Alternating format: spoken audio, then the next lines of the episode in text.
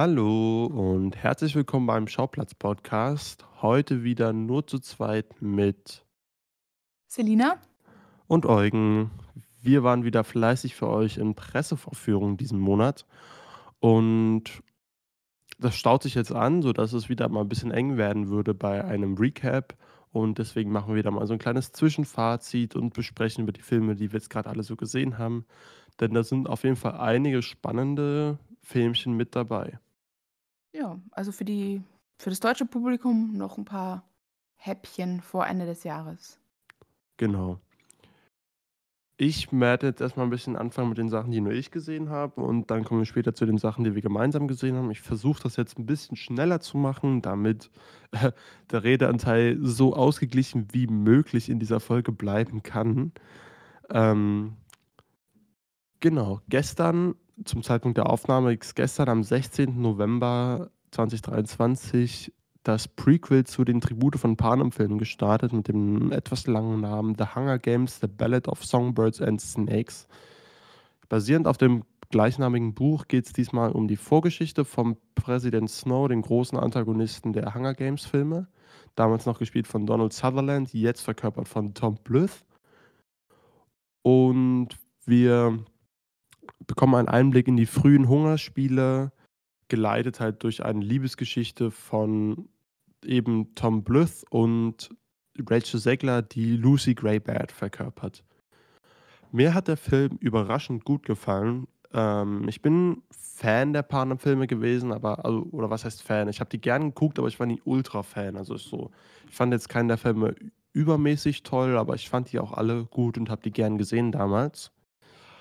Ähm, nachdem ich das Buch angefangen habe, von dem Prequel damals zu lesen, es aber abgebrochen hat, weil mir das echt nicht so gut gefallen hat und ich es eher ein bisschen nervig geschrieben fand, fast schon, war ich de dementsprechend auch so ein bisschen vorsichtig, was jetzt diesen neuen Film hier angeht. Und auch bei den Trailern war ich noch nicht so recht überzeugt, obwohl sehr viel in Berlin gedreht wurde und man sehr viel davon mitbekommen hat.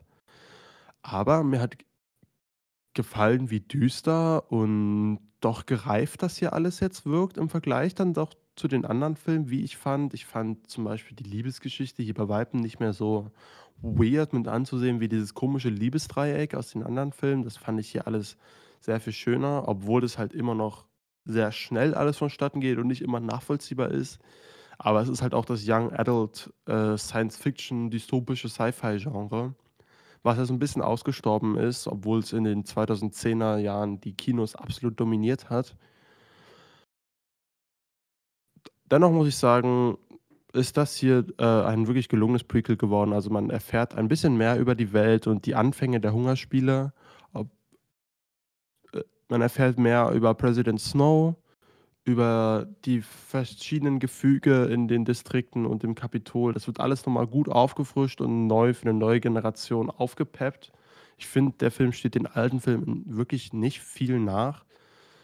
Äh, es hat mich alles gut abgeholt und überrascht auch für seine Laufzeit für über 160 Minuten hat mir durchaus gefallen. Ich muss halt sagen, ich fand gerade den Anfang sehr stark, wie man da reinkommt, die beiden kennenlernt. Ähm, das hat für mich alles deutlich besser funktioniert als in dem Buch. Also auch so die ganzen Gedankengänge, die ja sehr ausführlich ausgeschrieben wurden im Buch von President Snow, späteren President Snow, jetzt nur noch Coriolanus Snow. Hier ist er noch ein Schüler. Ähm, die wurden hier deutlich subtiler dargestellt, wo im Buch alles noch ausgesprochen werden musste.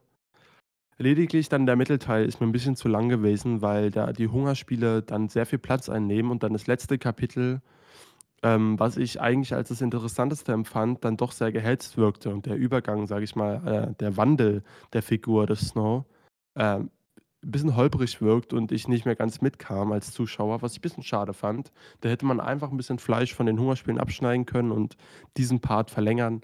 Aber dann noch Panem-Fans sollten da auf jeden Fall unbedingt reingehen. Der Film ist ziemlich nah am Buch dran.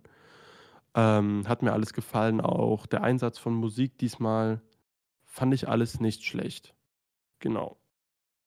Dann startet heute auf Apple TV Plus die Serie Monarch, A Legacy of Monsters oder wie wir sie alle halt nennen, die Godzilla-Serie.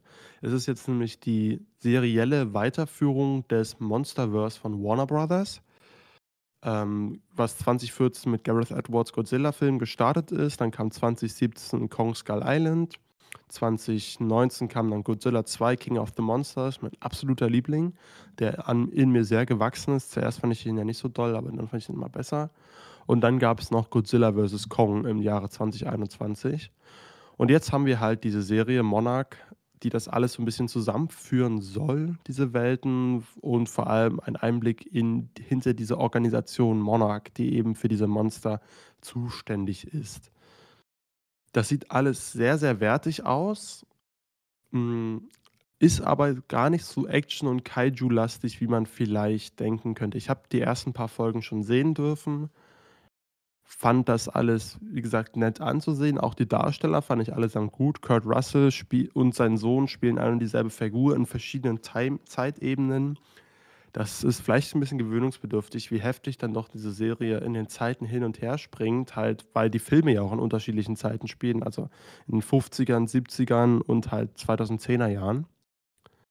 Aber dennoch, für Fans dieses Monster-Universums, so, die sollten da schon mal einen Blick drauf werfen, weil es gibt zwar nicht viele Szenen mit den Kaijus, aber wenn die Kaijus da mal kommen, dann sieht das schon echt ganz cool aus es ist halt ein bisschen enttäuschend, wie sehr dann doch der Fokus auf den Menschen liegt. Und das ist dann halt, da kommt die Spannung dann nicht ganz so sehr auf, weil die Menschen waren ja in den Monsterverse-Filmen bekanntlich eher das Nervigste und man will eigentlich nur die Monster sehen. Hier sind die Schicksale schon ein bisschen interessanter, aber es ist halt auch ein bisschen, naja, also wer jetzt hier für reines Kaiju-Fratzengeballer kommt, wird vielleicht ein bisschen enttäuscht sollte aber dann nochmal einen Blick werfen, weil wenn Godzilla dann kam, dann hat es schon auf jeden Fall mächtig gewirkt also ab heute auf Apple TV Plus. Der optische Standard von Apple TV Plus ist einfach sehr hoch. Ähm, deswegen sollte man da auf jeden Fall sich nicht abschrecken lassen, dass es eine Serie ist. Es wirkt auf jeden Fall nicht schlechter als die Kinofilme von der Optik her, nicht wesentlich. Dann haben wir noch einen Godzilla-Film, den ich auch bereits gucken durfte. Der kommt dann am 1. Dezember. Godzilla Minus One. Der kommt nur in ausgewählten Kinos. Das ist nämlich der neue Toho-Godzilla-Film. Und der hat mir richtig gut gefallen. Also nach Shin Godzilla durfte jetzt der Visual Effects Artist oder ähm, Supervisor, glaube ich, von den Effekten in Shin Godzilla, durfte der jetzt Regie führen hier bei dem neuen Godzilla Minus One. Und das ist tatsächlich wieder so ein bisschen so ein Back to the Roots Godzilla-Film, denn der spielt kurz nach dem Zweiten Weltkrieg. Ähm, nachdem Hiroshima bombardiert wurde mit der Atombombe, ist quasi Japan gleich 0 gesetzt und dann kommt Godzilla und setzt es auf minus 1. Macht alles noch schlimmer. Tatsächlich funktioniert das hier sehr gut. Hier liegt auch wieder der Fokus auf den Schicksalen der Menschen, aber die gehen einem hier sehr nah aufgrund der Kriegsthematik. Es ist natürlich sehr pathetisch, aber wenn dann halt Godzilla kommt, kommt der mit so einer enormen Wucht. Das muss man sich auf jeden Fall der auf der Kinoleinwand ansehen. Das kann ich, ist eine dringende Empfehlung für alle Godzilla-Action-Fans oder auch, auch wenn sie ein Kriegsdrama sehen möchten, wenn sie hier auch bedient. Denn ich fand die erste Hälfte fand ich Hammer bei Godzilla Minus One. Das fand ich alles ganz toll. Also es ist wenn die Echse kommt, da ist mir wirklich die Kinnlade runtergefallen, wie sie hier in Szene gesetzt wird, wie mächtig das alles ist. Es gibt eine wunderbare Hommage an äh, Jaws, nur halt mit Godzilla. Das ist auch ganz, ganz toll, äh, wie viel, sag ich mal, Filmliebe da drin steckt. Lediglich die zweite Hälfte wird dann doch sehr, sehr, sehr, ähm, sag ich mal, pathetisch in Richtung des Militärs. Also es wird das Militär dann doch ganz schön abgefeiert und so der Heldentod und so. Das war mir dann ein bisschen heftig. Aber als dann spätestens, als dann der klassische Godzilla-Theme eingespielt wurde, während Godzilla da auf dem Wasser kämpft, war ich schon wieder absolut abgeholt als Fan und habe das dann alles, konnte das dann alles auch wieder vergessen. Ähm, dieser Militärporno, das ist immer nicht so meins, aber wenn dann die Echse gut zum Gelten kommt, dann kann ich das auch gern wieder vergessen. Und hatte dadurch auf jeden Fall einen Riesenspaß und werde den Film auf jeden Fall nochmal im Kino gucken wollen. Genau. So, das war jetzt mein runtergeratter. Und jetzt kommen wir endlich zu den Filmen, Selina, die du auch gesehen hast. Wo ich mitreden kann. Genau. Und da fangen wir an mit Thanksgiving. Genau. Ähm, genau, der startet der startete gestern. Äh, das eigentliche Thanksgiving ist erst nächste Woche. Donnerstag, der letzte Donnerstag im Monat November bei den Amis. Ähm, der kanadisch, das kanadische Thanksgiving ist immer schon ein bisschen früher. Ähm, ja, ein Feiertag, den wir nicht haben, der aber endlich auch mal einen eigenen Horrorfilm bekommt, gewidmet bekommt. Genau, basierend auf dem Trailer, den es bereits 2007 gab, ähm, im Grindhouse Double Feature von Quentin Tarantino und Robert Rodriguez von Death Proof und Planet Terror. Da hat Eli Roth bereits einen Trailer gemacht, wie so viele andere Regisseure, was zwischen den Double Feature, äh, zwischen den Filmen lief, richtig? Ähm, uff. Ich glaube schon. Ich, ich bin mir auch nicht ganz sicher. Auf jeden Fall gab es schon einen 3-Minuten-Trailer und auf diesem Trailer basiert jetzt hier dieser neue Slasher. Wie hat er dir denn gefallen? Mir hat er ganz gut gefallen. Also tatsächlich, ich finde den einen der besseren Schle Slasher der letzten Jahre. Ähm, mich hat er unterhalten, aber ganz verblüfft vielleicht vom Anfang, dass da halt auch doch ein bisschen was dahinter steckt an Story, an Kritik, Gesellschaftskritik und deswegen, also hat, hat alles erfüllt, was er hätte erfüllen können.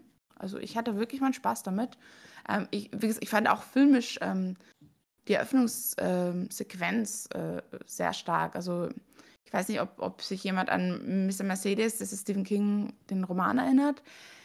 Das ist einfach, wenn du in der Crowd trotzdem einzelne Leute rauspickst. Also jetzt gar nicht mal groß Character Development, aber wenn du je, wenn du 100 Leute inszenierst, aber du gibst jedem von denen was zu tun, dann ist das einfach, hat das schon Hand und Fuß. Also wenn, als wenn jetzt irgendwelche äh, ja, also es ist halt immer schwierig, eine Crowd zu inszenieren, eine Crowd zu beschreiben, aber ich finde, das gelingt sehr gut in dieser Öffnungssequenz. Es dient dann als Vorlage für Events, die später passieren. Aber damit hatte mich der Film gleich. Das, darauf will ich hinaus. Ja. Also ich war zunächst dann doch ein bisschen verwundert ähm, bei der Eröffnungssequenz, weil das erstmal, es war ja nur ein Rumgeschrei, Leute schreien sich an, es war ein, ein, ein Stress. Und das ging mir erstmal alles fürchterlich auf die Nerven, wenn ich ehrlich bin. Diese ganzen Figuren, die da nur rumbrüllen und schreien. Ich so, was ist denn das jetzt hier? Ich hatte auch noch nicht, noch nicht richtig ergründen können, worauf diese Szene jetzt hier hinauslaufen soll. Als sie dann offenbart, ähm, wo sie, worauf sie hinausläuft, dann fand ich das dann doch schon wieder alles eher witzig. Ähm, das war dann auf jeden Fall ein guter Lacher, erstmal für den Einstieg und überraschend hart auf den ersten Blick und dachte, okay, jetzt setzt der Film hier eine Messlatte. Da muss ich aber sagen, konnte der Film das Versprechen nicht so ganz einlösen, weil im Endeffekt ist es für mich so ein Slasher, wie es auch Halloween Kills war. Es ist alles sehr handelsüblich, aber halt so, sag ich mal, in einem harten Mainstream-Bereich ähm, mit halt absolut Hanebüchen Drehbüchern und Figuren, die einem nicht egaler sein könnten. Dementsprechend fand ich die Gesellschaftskritik, die am Anfang noch aufgemacht wird bei Thanksgiving, die dann den ganzen Film versucht wird durchzuziehen, dann gegen Ende dann doch eher behauptet als wirklich ähm, raffiniert. Aber ich muss sagen, man kann mit dem Film durchaus seinen Spaß haben. Denn, wie gesagt, gerade für Mainstream-Publikum ist das hier dann doch überraschend hart. Also wenn dann Köpfe einfach so aufplatzen irgendwann durch, weil irgendwelche Stangen durch die Gegend fliegen oder so. Es ist halt, es gibt schön skurrile Kills und skurrile Szenarien. Allerdings fand ich halt die Szenarien im Trailer, das sind ja, jedes Trailer-Szenario wird hier wieder aufgegriffen, nur nicht ganz so wirkungsvoll ich finde es naja, also ich find's begrüßend, ich finde es begrüßend, dass die, also sage ich mal, die äh, vielleicht leicht misogyne oder nicht nur leicht misogyne Ebene des 2007er Trailers äh, bereinigt wurde. Das ist im Film nicht mehr so. Aber jetzt einen adäquaten Zusammenzug, so, oh, Moment, konnte mir der Film jetzt auch nicht liefern. Dafür hat er dann zu schnell weggeschnitten. Ja, aber ich, da, diese, die, diesen Effekt hat der Trailer tatsächlich bei mir nicht. Den hattest du mir danach nochmal geschickt. Ich hatte ihn damals schon gesehen, aber der hat bei mir nicht groß was ausgelöst. Und im Nachhinein ist es, es oh ja, ähm, während des Oralverkehrs wird, wird jemand dekapitiert, wie heißt das, geköpft. Ähm, also ganz ehrlich, da, da ist, der Trailer setzt halt nur auf Shock Value und Das stimmt, ja. Aber wenn du das gut in 'nem Film verpackst, so so guten Schock Value, ich weiß nicht, also hat, hat mir tatsächlich nicht gefehlt, dass da jetzt noch mehr sexualisierte Gewalt reinkommt. Also das, Ne, das nicht. Also, sexualisierte Gewalt hätte ich jetzt von mir aus auch nicht zwingend gebraucht, ähm aber dennoch, also so zum Beispiel die Trampolinszene, die wird so groß aufgebaut hier und da war ich wirklich dann so: „Oh geil, jetzt geht's los“, so. Und dann war halt so ich will's nicht ich will's jetzt nicht spoilern, aber also was jetzt auf dem Messer landet oder wie, das war ja so das war ja dann eher wieder lachhaft, so als dass es wirklich jetzt groß wehtat. Ich weiß nicht, ah, es aber was mir zum Beispiel gefallen hat, am ganz am Anfang wird ein Truthahn serviert, wie es üblich ist bei Thanksgiving. Der sieht aber so fucking ekelhaft aus. Und danach, als ein Mensch äh, ähm, geröstet wird, das, das wird dann schmackhaft inszeniert. Sowas. Also das, darauf fahre ich total ab. Ja, kann ich auch nachvollziehen, aber also, ich fand ihn jetzt auch nicht schlecht, so. Ich hatte damit so 'n bisschen meinen morbiden Spaß, aber es äh, i hm, die Figuren haben mich wirklich und das Drehbuch hat mich wirklich zu keinem Zeitpunkt irgendwie mitreißen können. Es war dann doch eher leider dann doch einfach bloß die Gewalt, die mich bei Laune gehalten hat. Ähm, und die skurrilen Szenarien und das das reicht halt meistens nicht für wirklich guten Film, aber ich finde ihn jetzt auch nicht abgrundtief schlecht, weil ich habe mich jetzt auch nicht gelangweilt. Das wäre jetzt gelogen, wenn ich das behaupten würde. Es ist wirklich ich habe 'n ganz ähnliches Gefühl wie nach Halloween Kills und Halloween Kills ist immer noch deutlich besser als Halloween Ends, Ja. also Ja, okay, aber Hallo äh, Thanksgiving ist besser als Halloween Kills. Ich weiß nicht, für mich ist das Doch, so doch, o a-a. für mich ist das ungefähr ein Level. Aber Thanksgiving zerstört keine Legacy. Thanksgiving ist ist ein eigenes es gibt keine Legacy, deswegen ich finde 'n Original äh, eine Originalgeschichte, 'n Originalfilm darf sich da viel mehr rausnehmen. Die Legacy vom Grindhouse-Trailer wurde zerstört. Das war 'n Witz, ja, ne. Ich aber aber fandst du nicht, dass er Halloween die Legacy komplett zerstört hat als Halloween Beides. Kills? Wenn du Halloween, den 2018-Film, als Stand-alone-Film hättest perfektes Ende für diese ganze Scheiße, die Laurie Strode sich hier jahrelang antun musste. Ah, dann geht's einfach noch weiter? Ja. Na ja, okay, das verstehe ich schon. Ja, okay, d d d den Punkt nehme ich, aber jetzt so einfach vom sage ich mal, ich ich bin zum Beispiel auch bei Halloween eher 'n Laie. So einfach als jemand, der jetzt so sagt: „Komm, ich gehe jetzt 'n Slasher gucken“, ging's mir hier mit dem mit der Nummer ähnlich. Mhm. Ähm, vor allem, was ich halt was so 'n bisschen was ich auch so 'n bisschen ungeschickt fand, dass es grade durch das Wissen vor dem Trailer alles sehr, äh, berechenbar wurde.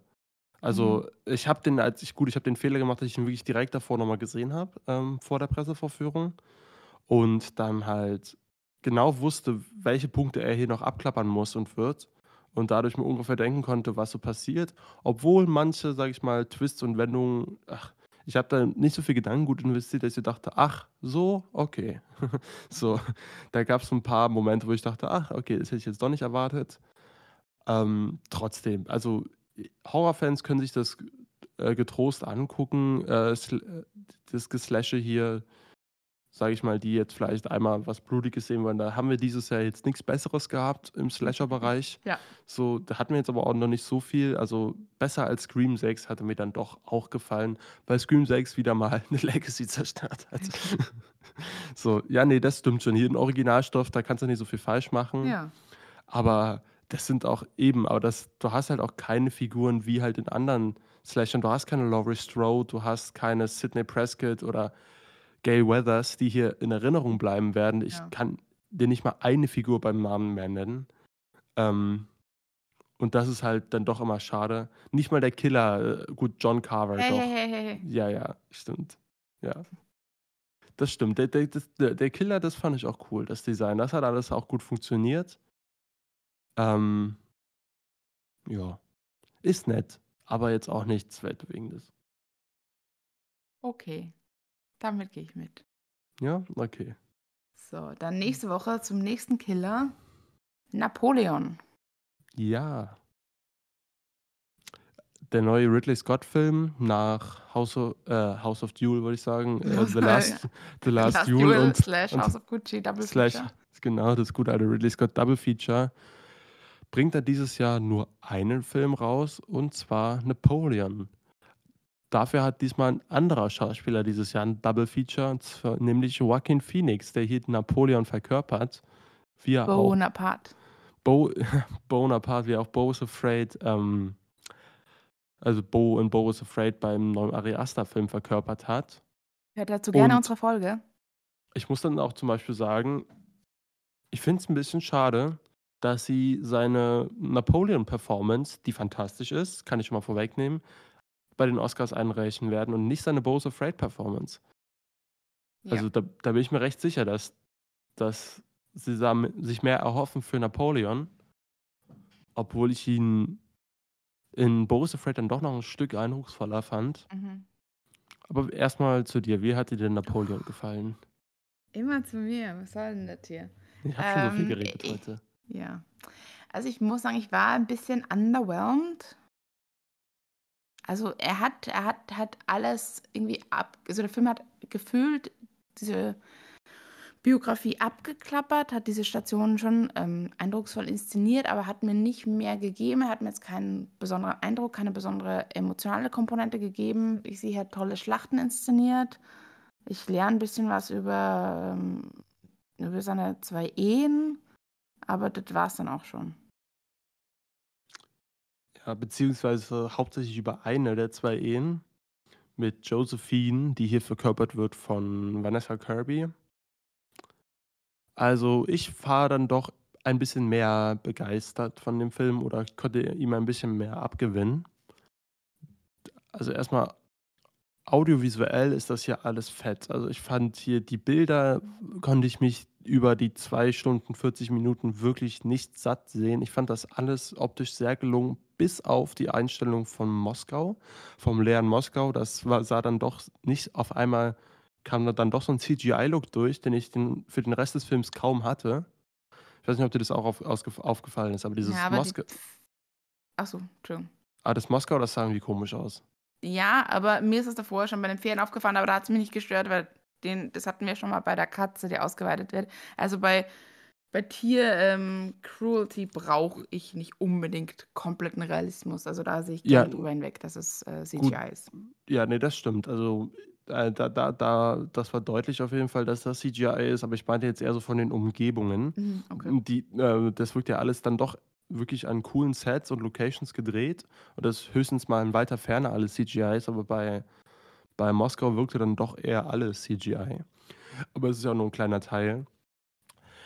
Naja, mein großes Problem mit dem Film ist, ähm, dass der nicht vollständig wirkt und das liegt halt daran, dass man weiß, dass da ein vier Stunden Director's Cut rumlegt den sie sich nicht trauen, ins Kino zu bringen oder dass sie das nicht wollen. Das, das ist zu lang, vier Stunden fürs Kino, für die Kinoauswertung. Ist wahrscheinlich dann auch, bringt nicht so viel Geld, wie wenn sie es ein bisschen runterschnippeln. Und ähm, zwei Stunden 40 verkaufen sich dann wahrscheinlich besser. Und Apple bekommt dann doch ein bisschen mehr Exklusivität wieder, wenn die sagen, wir haben die Vier-Stunden-Version. Es hat schon, es hat von beiden Seiten aus irgendwo finanziellen, also es macht schon Sinn, ähm, das hier als Kinoversion zu vermarkten, ohne jetzt äh, in Kauf zu nehmen, dass das Publikum sagt, okay, der Film ist uns zu lang, weil es gibt ja schon genug Beschwerden über den dreieinhalb Stunden, über die dreieinhalb Stunden von Killers of the Flower Moon. Absolut. Aber auch äh, eben als für Apple, dass die dann sagen können, okay, Exklusivität, warum sollte man den Film jetzt nochmal auf Apple sehen? Ah, weil wir die Vier-Stunden-Version haben. Ja, nur hat das jetzt halt dazu geführt und ich hoffe, ich hoffe wirklich sehr, dass der 4 Stunden Director's Cut das für mich ändern wird, dass ich manchmal halt so ähm, das Gefühl hatte, warte mal, was, mich immer wieder neu orientieren musste im Film, weil wir auf einmal ganz woanders waren und ich noch eigentlich mit der Szene davor beschäftigt war, dass es wirklich ein harter Schnitt kommt zu was völlig anderem. Also gerade, sage ich mal, die Invasion Russlands. Du weißt, warte mal, was mhm. ist denn jetzt los auf einmal? So, und das, das ging so zack, zack, zack mit der zweiten Ehe und weißt genau, du? Das, das, äh, genau, die zweite Ehe, das war so, er hat äh, so einen halben Antrag einer Person gemacht, also dem oh Gott, Zahn Russlands, dass er die äh, kleine Schwester heiraten möchte und danach also von Cut zu Österreich, dass auf einmal zwei Österreicher so unterhalten warst, da willst du die Österreicherin heiraten und wir haben halt keinen Kontext und wenn du jetzt die Namen nicht sofort zuordnen kannst, dann Genau. denkst du, da bist du halt unsicher, wen er jetzt wirklich heiratet. Und das äh, eben, und das, das zum Beispiel habe ich nicht mitgeschnitten. Also es war dann eher so, dass ich verwirrt war, ob ob der, der Schwester, ob er die, die Schwester von Zar Alexander jetzt nun heiratet. Und ich dachte, das, das ist der Fall. Und dann in, in, wirklich keine Minute später in, äh, ist eine Szene, wie er Russland in Russland einmarschiert. So, ich dachte, was ist denn jetzt auf einmal los? So, und naja, das, das kam alles ein bisschen schnell, aber ich denke, da, wenn dann noch 80 Minuten dazukommen, kannst du da auf jeden Fall noch gut Fleisch hinzufügen, dass sich das halt nicht nur so anfühlt, wie halt gewisse Stichpunkte abzuarbeiten von. Äh, weil das ist wirklich wie im Geschichtsunterricht, wenn man Geschicht, äh, Stichpunkte mitschreibt, während ja. der die Lehrerin da was erzählt. Ähm, und man muss dann zu Hause einen Aufsatz schreiben. Und ich hoffe halt, dass dann wirklich ähm, der, der Vier-Stunden-Cut dann der vollständige, tolle Aufsatz ist, wo das alles Sinn macht. Denn mir hat die erste Stunde zum Beispiel hat mir einfach nur mega gefallen. Also wie sie da Napoleon darstellen als wirklich so kleines, armseliges, machtgeiles Würstchen. Das fand ich herrlich. Also, wie, wie lächerlich das einfach wirkt, diese, ähm, wie er seine Ambitionen ausdrückt. Also, weißt du, was ich meine? Das ist, mhm. das, das war einfach, da macht er eine super Analogie, finde ich, zu den, ähm, zu den moder modernen Beobachtungen bezüglich der toxischen Maskulinität. und wie klein er dann sich doch eigentlich macht und wie, wie devot er dann doch im Endeffekt ist, obwohl er hier den großen Macker gibt. Das, das fand ich schon herrlich, gerade in der Dynamik mit Vanessa Kirby. und ich weiß, du hattest auch auf Letterboxd geschrieben, dass du deine, deine Probleme mit den Sexszenen hast, aber ich, ich fand es doch, es war doch so bewusst so unsexy wie möglich. Es, ja, ja, Jetzt verfälscht du hier mein Letterbox-Review. Äh, hm. ähm, das hat, egal. Nein, äh, das, natürlich ist es mit Absicht inszeniert, aber mir fällt halt auf, wie, wie permanent Ridley Scott das äh, in seiner Filmografie durchzieht. Dass er Sex als das absolut lächerlichste, was zwei Menschen machen können, inszeniert. bei Last ja. Duel, bei House of Gucci, da, da, da, immer.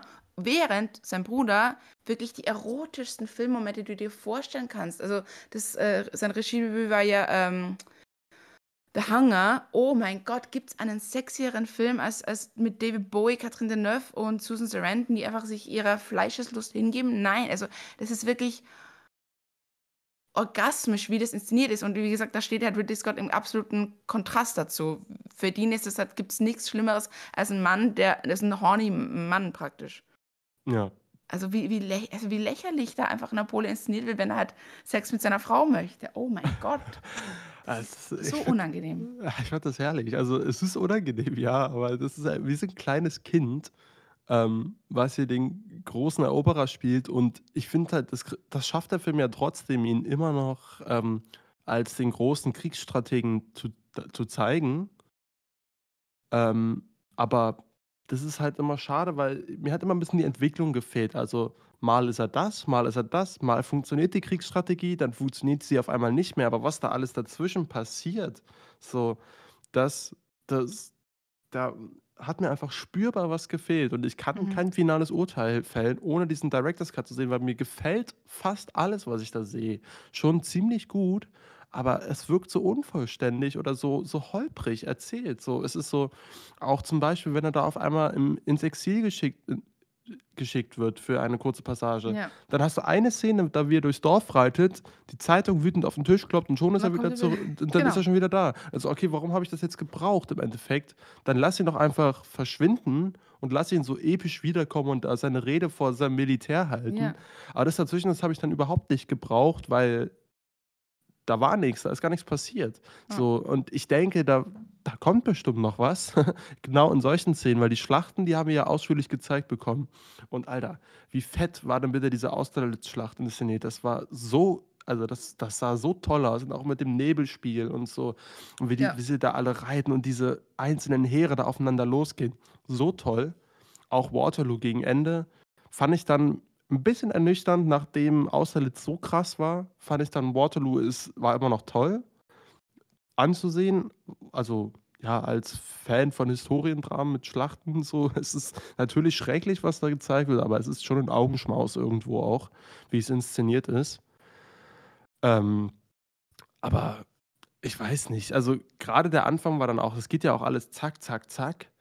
Und aber wie er sich wie man nur zwei, drei Knöpfe drücken muss und dann ist er wieder dieses weinerliche Kleinkind, was äh, nach seiner Mutter heult, wie es halt auch, wie es auch in Boris Afraid war. Also es ist, oder, aber in gewisser, ähm, äh, in anderer Form. Ja. So, also er macht sich ja wirklich abhängig hier von seiner Frau und in Boris Afraid war er abhängig von seiner Mutter. Ich fand das schon eine lustige Parallele, äh, die man hier ziehen kann. Sie, sie sagte dann auch, äh, von, von sich und der Mutter. Also es ist beides. Ja.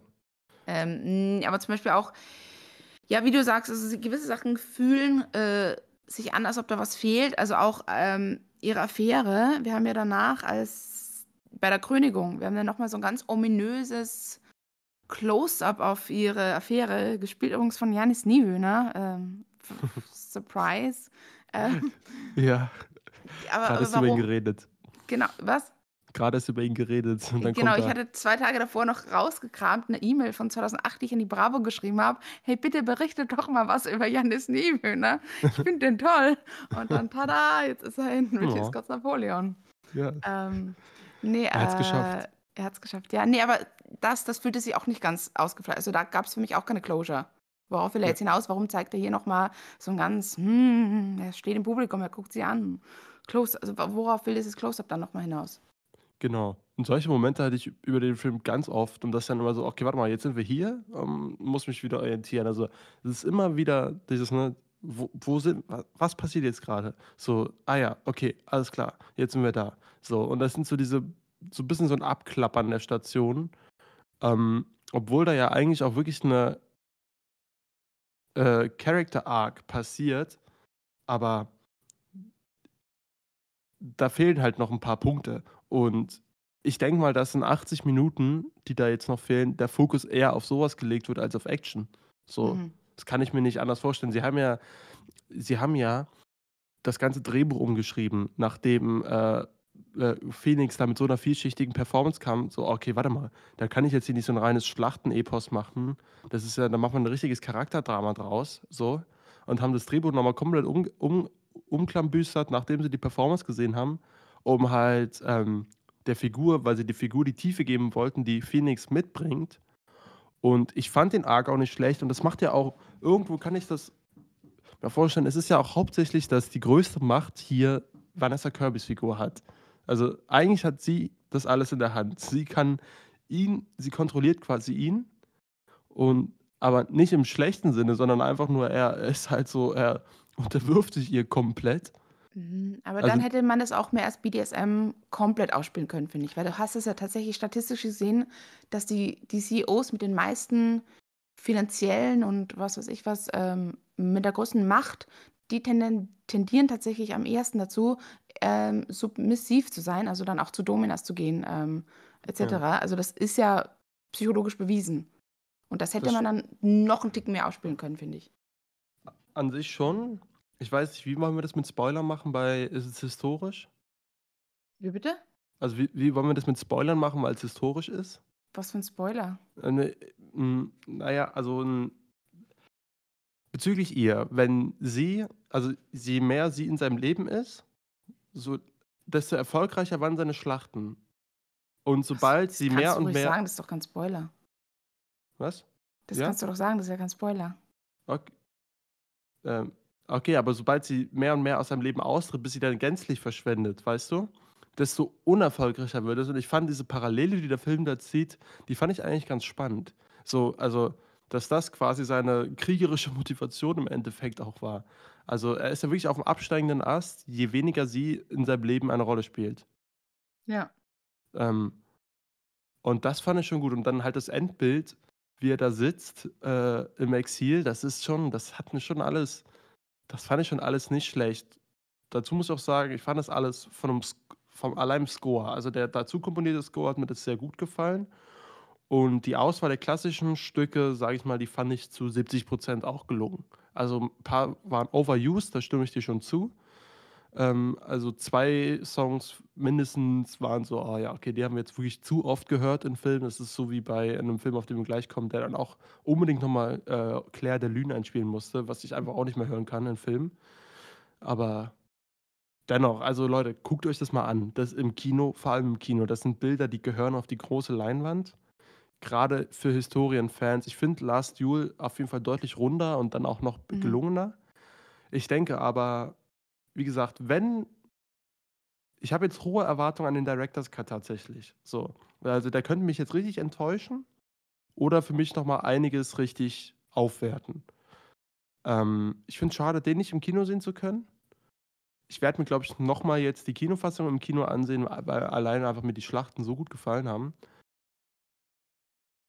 Aber ja, was ich noch hinzufügen möchte, es gab ein bisschen diesen Skandal, dass es nicht alles historisch akkurat ist. Zum Beispiel, dass er da auf die Pyramiden schießt, was man auch im Trailer sieht, das ist nicht passiert. Und dann hat er gesagt zu den Leuten, die das rausgefischt haben, hat Ridley Scott dann gesagt, get alive. was, ich auch okay, was ich auch okay finde. Allerdings ist jetzt der Film ja wirklich, fühlt sich an wie Geschichtsunterricht und das ist dann dieses reine Abklappern der wichtigsten Daten. Und wenn es sich so anfühlt und dann aber nicht ganz akkurat ist, dann ist das schon ein bisschen komisch. So, aber wie gesagt, ich, ich warte bis zu einem finalen Urteil auf den Director's Cut. Alles klar. Aber wirst du den, den noch angucken, die vier Stunden? Hast du denn da Die vier Stunden, ja, nein, nein, das auf jeden Fall, aber ich denke nicht, dass ich mir den jetzt nochmal im Kino ansehen möchte. Ja, kann ich verstehen. Aber nee, Mhm. den Director's Cut will ich auf jeden Fall sehen. Also startet ab nächster Woche im Kino. Nächste Woche heißt der 23. Richtig? 23.11. Ähm. Ist das ein Donnerstag? Muss sein, ja. Ja, alles klar. Möchtest du denn Haunting of the Queen Mary nochmal im Kino sehen? Nein.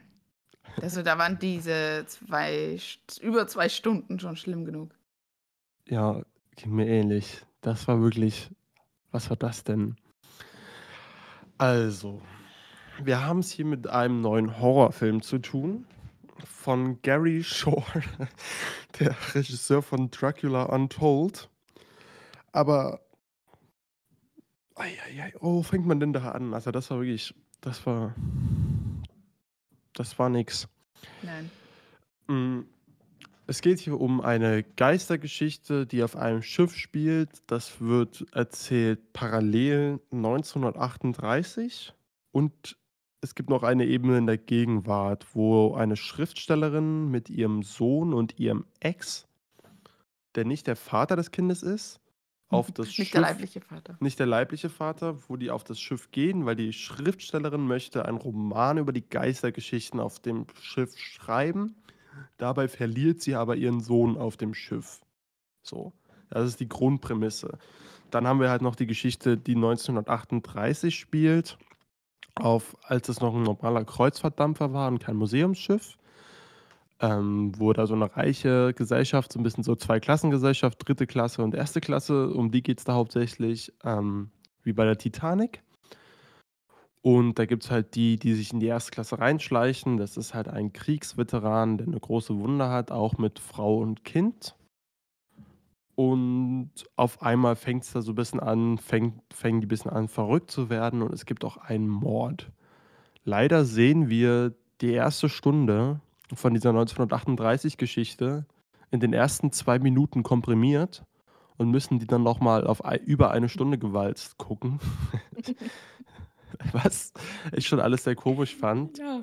Es ist halt an sich, der Film ist echt nicht schlecht ausgestattet. So, wie so einen kleinen Horrorfilm mit absoluten No-Names. Also der einzige, den ich kannte im Cast war hier, ach, wie heißt er, der, der den nicht leiblichen Vater gespielt hat, den kennt man aus. Ähm, Joel Fry heißt der, genau, den kennt man aus Paddington.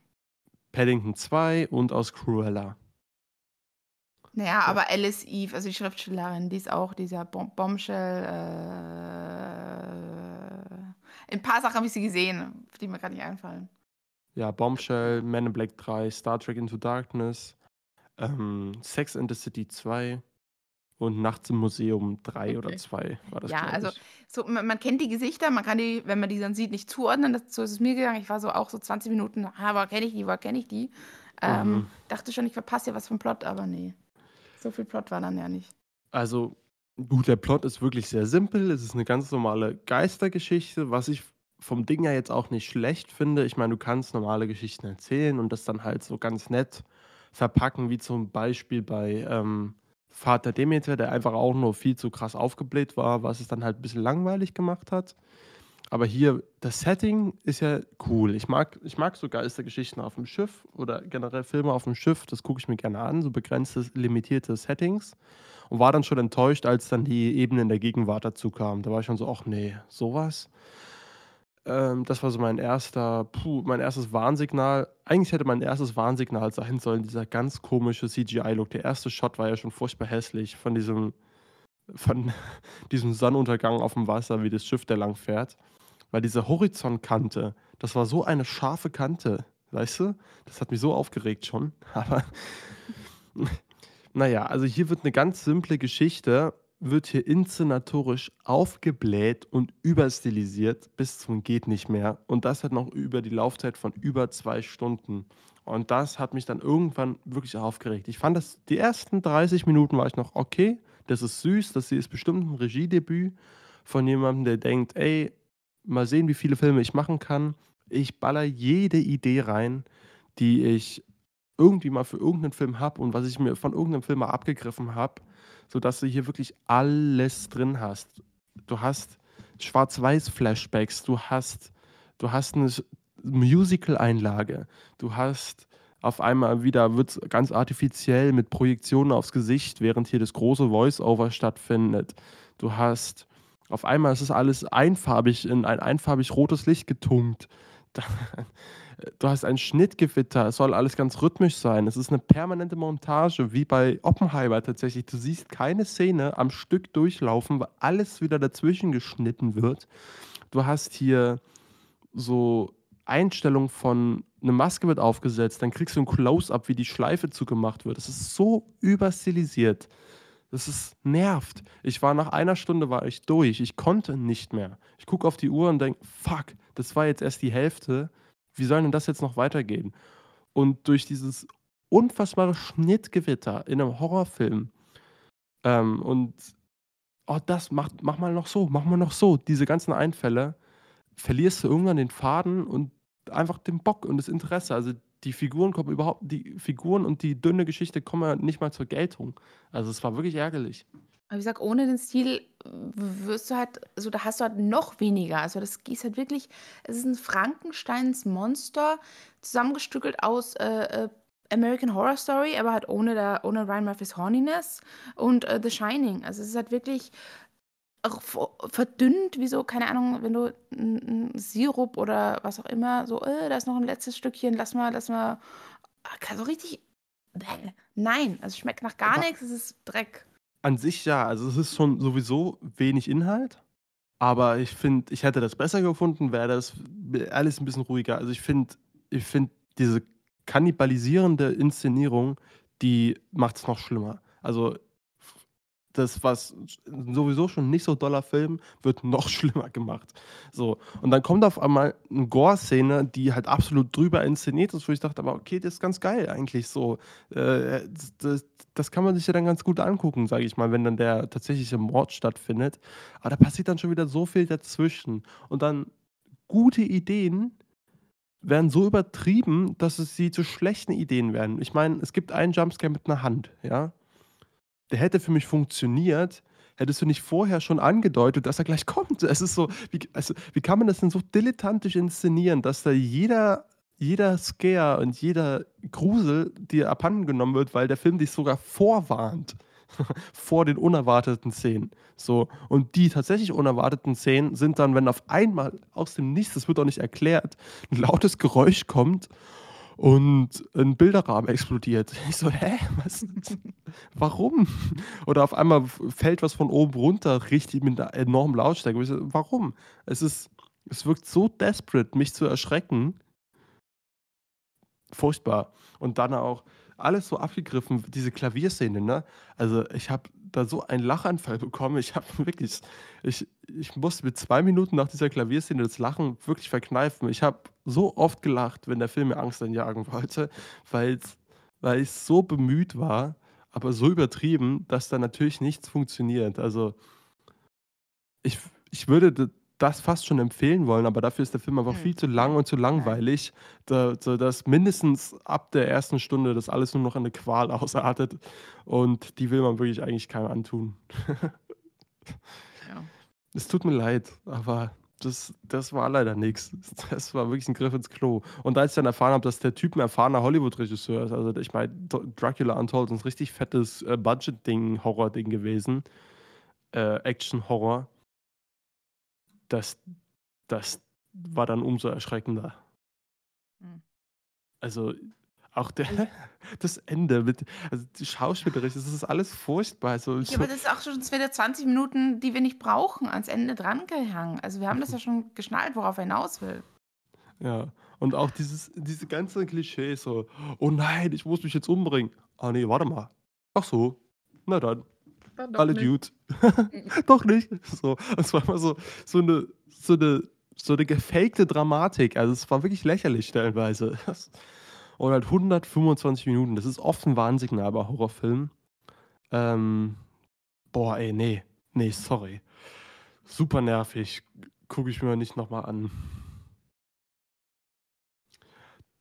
Da, dann gucke ich mir dann doch lieber noch dreimal Napoleon im Kino an. Dreimal. Klar. Nee, wahrscheinlich nicht, aber, aber bevor ich den nochmal gucke, gucke ich mir fünfmal nochmal Napoleon an, tatsächlich. Also das war wirklich, das war anstrengend. Das, das war körperlich anstrengend. E- Evil has a new vessel, steht hier bei Letterboxd. So, und damit sind wir durch, oder? Für Ja. unseren kleinen Zwischenfazit-Recap. Oder willst du noch was hinzufügen? Nein, also es kann sein, dass dann noch was kommt. Zu einem anderen Film im Dezember, der im Januar kommt. Aber dazu darf ich aktuell noch nichts sagen. Ja. Next, Next Goal Wins könnte es vielleicht sein. Ich weiß nicht. Ich habe da kein Embargo unterschrieben, denn ich habe den Film nicht gesehen, aber es ist. ja, da könnt ihr euch auf ebenfalls noch ein paar kleine Leckereien freuen. Und jetzt genießt erstmal euer Thanksgiving-Truthahn. Guckt den Film Freebirds. Das ist ein lustiger Animationsfilm über Thanksgiving. Der macht Spaß. Der ist auch nicht- Freebirds. Freebirds, den habe ich, das war mein erster Film im Kino ohne Eltern. Genau, ja. Ich wünsche euch einen schönen Abend oder einen schönen Tag oder einen schönen Rest der Beschäftigung, was auch immer ihr gerade alles so tut, während uns ihr zugehört habt. Ich bedanke mich fürs Zuhören. Schaut gerne auf dem Schauplatz- Schauplatzblog.com vorbei oder bei Schauplatz Podcast auf Instagram. Da gibt es immer netten Content, den da der Nico für euch liefert. Dann hören wir uns wahrscheinlich spätestens beim Recap wieder. Danke dir, Selina, wieder fürs Ja, äh, an meiner Seite sein, obwohl ich wieder heute ein bisschen mehr gelabert habe. Das tut mir Wie leid, immer. aber wie immer, Alles ja. gut. Aber diesmal habe ich auch wirklich mehr geguckt. ja, nee, es ist so wie immer. Ähm, Ja. Wir freuen uns, wenn ihr beim nächsten Mal wieder dabei seid. Tschüss.